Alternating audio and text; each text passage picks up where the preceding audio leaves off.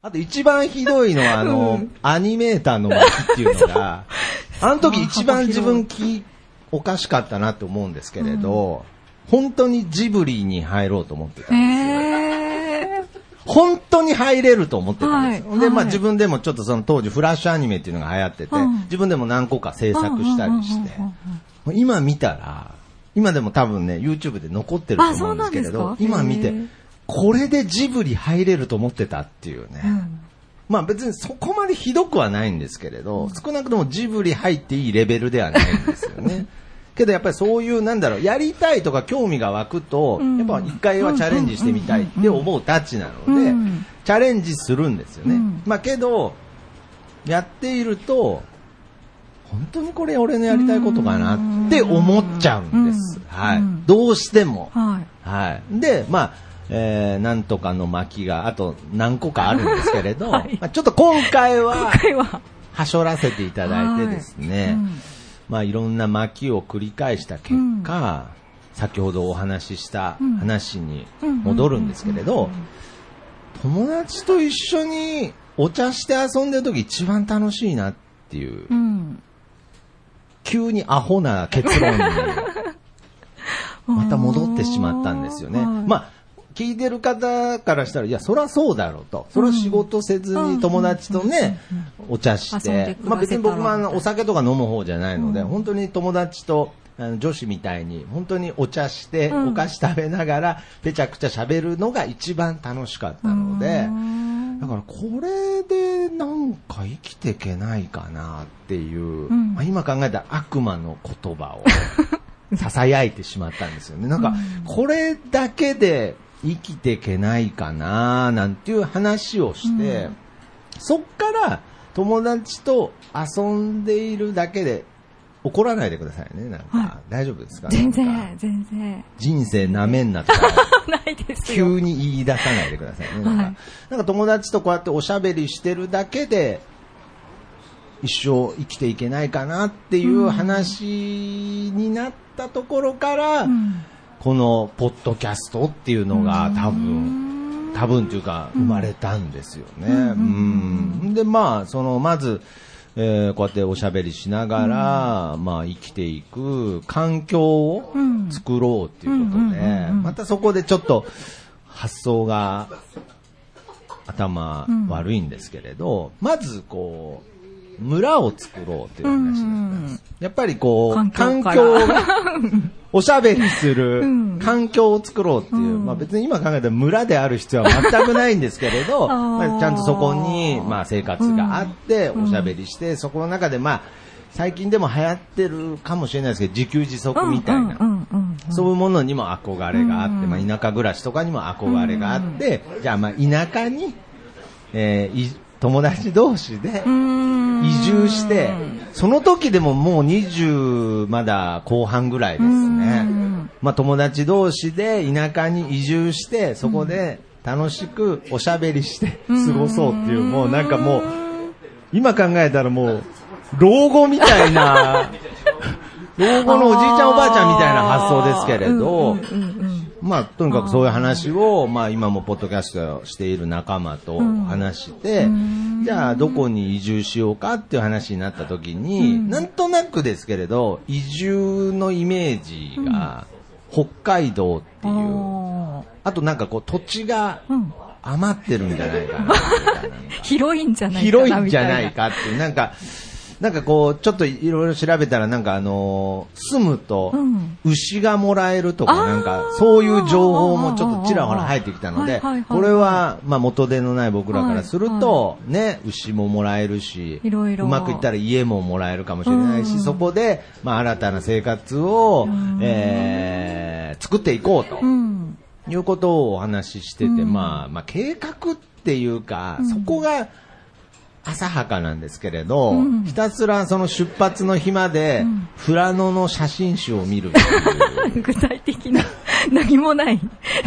イメージもうちょっと、もうちょっと、となんか、プランとか なんかいろいろ情報を、その、えー村、ね、村にこう、問い合わせしたりとか、うん。そういうことをしなくちゃいけないんですけど、ひたすら富良野写真集を見ながら、イメージを膨らますっていう、イメトレを繰り返してたんですけれど、はい。で、まあ、ちょうど、じゃあ出発日を、まあ、来週ぐらいに控えた時だったんですけれど、まあ、それも今一緒に、えー、ポッドキャストをやっている、あの、上田くんという、うんうんうんはい、えー、同級生、小学校からの同級生がいるんですけれど、その子がうん、なんか言いたそうなことがあって、はい。もう今からね、来週もう北海道行こうって、うん。もう盛り上がってるのに、はい。はい。なんかちょっとこう、実はみたいな感じを出すので、はい。どうしたのって、うん。いやもう来週北海道だよって、うん上田君、ちょっと言いたいことがあるんだったら、今のうちに言ってよって言ったら、上田君が、うん実は俺、寒いの苦手なんだっていう、驚愕の事実。今更、今更感がありますね。いや、あの景色には憧れがあったんですあけど、どうしてもとなるとね、みたい末な。端冷え性らしくてですね。私も、わかる。ちょっと寒いの苦手だっていうことになって、急遽、えー移住先を沖縄に変えたんですよね。はい上田さんのために。上田さんのために。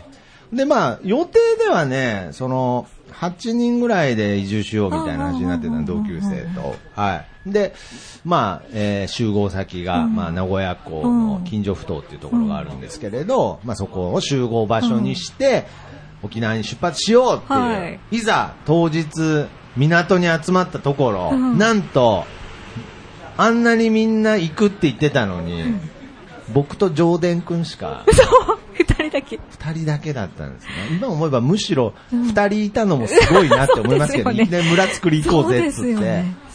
みんな本気は、本当は行く気なかったんですよ。で、二人だけで、で、しかも、よくよく調べたら、あの、その日、フェリー出てなかったっていう。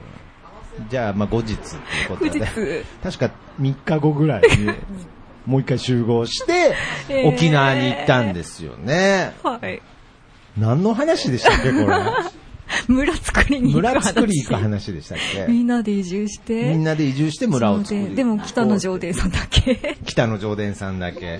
今のところ村民二人ですよ。二人、はい。沖縄へ。で、まあ沖縄に実だ際、えー、移住、移住ですね。すよねもう住民票も移しましたから。はいはいはいはい。で、まあその時ももう本当になんか、話したらキリがないというか、うんもういろんな出会いがあって、うんうんまあ一番の出会いとしては、あの、えー、高橋歩さんっていうね、こう、あはい。聞いたことありますか？あの、はい。すごい自由人みたいなうんうん。うん方がいて、その方が経営してるバーにたまたま行ったらはい。本人がいたので、はいはい。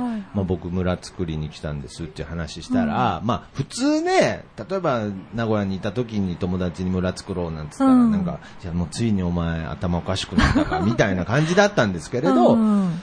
その高橋あゆみさんは、あの、いや俺もう作ってるよ。うん。なんなら見てきなよ、みたいな感じで、最初のうちね、3ヶ月ぐらい、えーその高橋あゆみさんが作ってた村とかはい。も一緒に作ったりするお手伝いもさせてもらったりとか、で、まあ、やっぱり最終的には、あの、ここにね、村に住み、住みなよなんて誘われたんですけれど、うんやっぱ僕らは自分たちのですよね。村が欲しいのでね、僕たちは自分たちでやりますっていう形で、うんまた上田君うんとその村を去りですね、はい。自分の村をはい。作るために、うん。まあ動き出すんですけれど、うんやけどもう本当に、今でも何にも変わらないんですけれど、夢を描くのは得意なんですけれど、うん行動するのがね、苦手で。う、ん。イメトレばかりしイメトレばっかなのよ 北海道に移住するっつって富良野の写真集ずっと見てるやつですからね。とにかく、まあ、その行動力っていう部分に欠けていて、まあ、毎日のように、まあ、僕らがしたい、おしゃべりする毎日っていうのは繰り返してたんですけれど、うんうんうんなかなか村を作る計画が進まずですね、なんか最終的に喋ってるうちに、うーん、帰った方がうんうんうんうん村作りやすいんじゃないかうんうん。なっていうか、名古屋に。名古屋に。もう一度。よく考えたらもう、村民二人だし、少なくないっていう。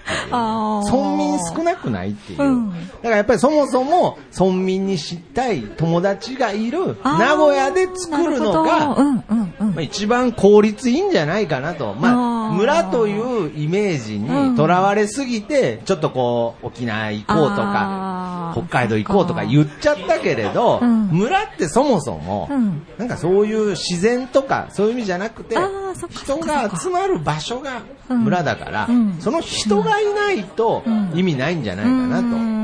まあもちろん沖縄でもいろんな、えー知り合いとか友達もできましたけれど、やっぱり本来最初に行った友達同士でおしゃべりしてるだけで生活できないかなという友達がいる名古屋にうん戻ろうということで、なかなか僕の人生進まないですよね。まだスタートしてないしてないですね。スタートしてないですからね。ね。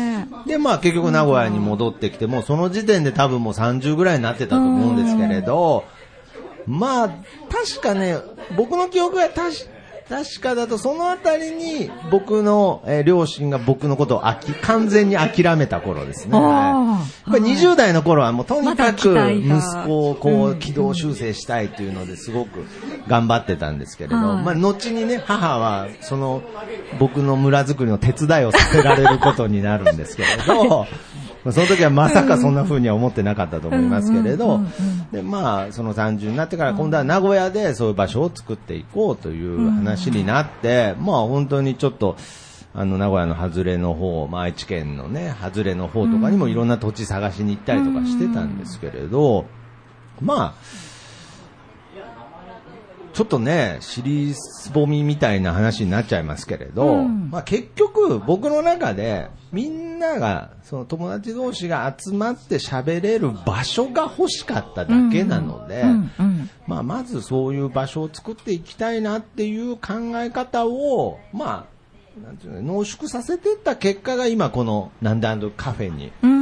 つながってるなっていうのはあります。うんはい。で、もう一個補足情報をすると、そのなんであの時村、まあ、うん僕らが最初から作りたかった村の計画は、今もはい継続中でございます。はい。はい。今、岐阜県の方にはい作りたいなと思ってるうん候補土地も見つかったので、候補土地っていうか、あの、常連さんの実家なんですよね。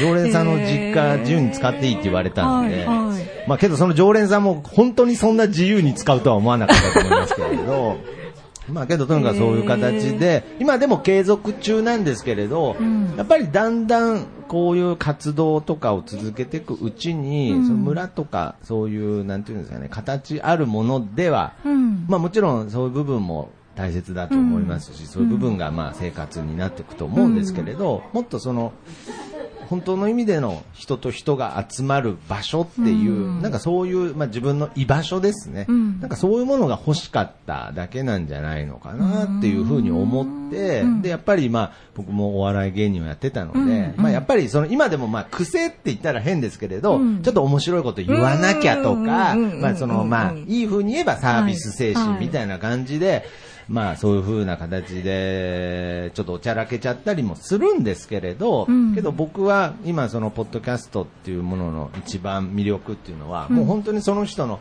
そのままの人間性っていうのが出てるのがすごく面白いなと思ってるので、だから僕も本当にあまり無理せずに、うん。だんだんこうリラックスした状態で、ポッドキャストっていうものに挑めるようになってきたかなと。はい。まあ、みさんにはどう映ってるかわからないですけどね、なんか。はいどう映ってるか。僕の中ではだいぶ、うんだいぶこう、お笑い、お笑いをそぎ取って、はい今ここに至るんですけれど、はい。まあけどそういう形で、もう本当にいろんな方とまあ今でも活動を一緒にさせてもらってて、うん。やっぱり、まあ今日なんかも実はね、うん。えー、浅見さんのこのインタビューしてる周りにはいろんなポうん。ッドキャストに関わる人たちがいらっしゃって、まあそういった人たちが、まあ一つこう集まれる場所にうん。なってるっていうのは、こうなんであの時カフェを開いた意味を自分でも感じますし、うんうんまあ、変な話、なんであの時カフェという場所がなくても、このポッドキャストっていうものが、うんなんかその自分の居場所に、うん。なんかその自分が、まあ、変な話、頑張らなくてもうん。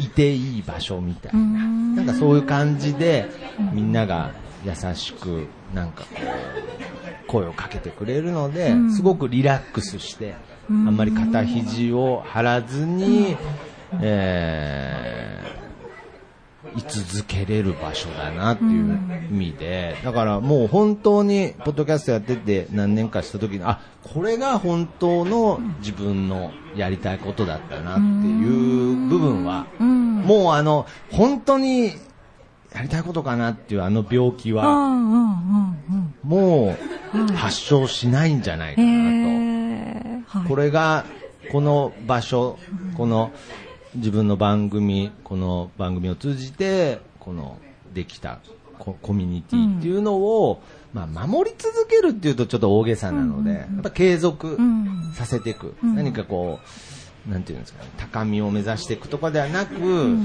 やっぱり継続させていくっうん。ていうのが、やっぱり今の僕の夢かなと。うんうん。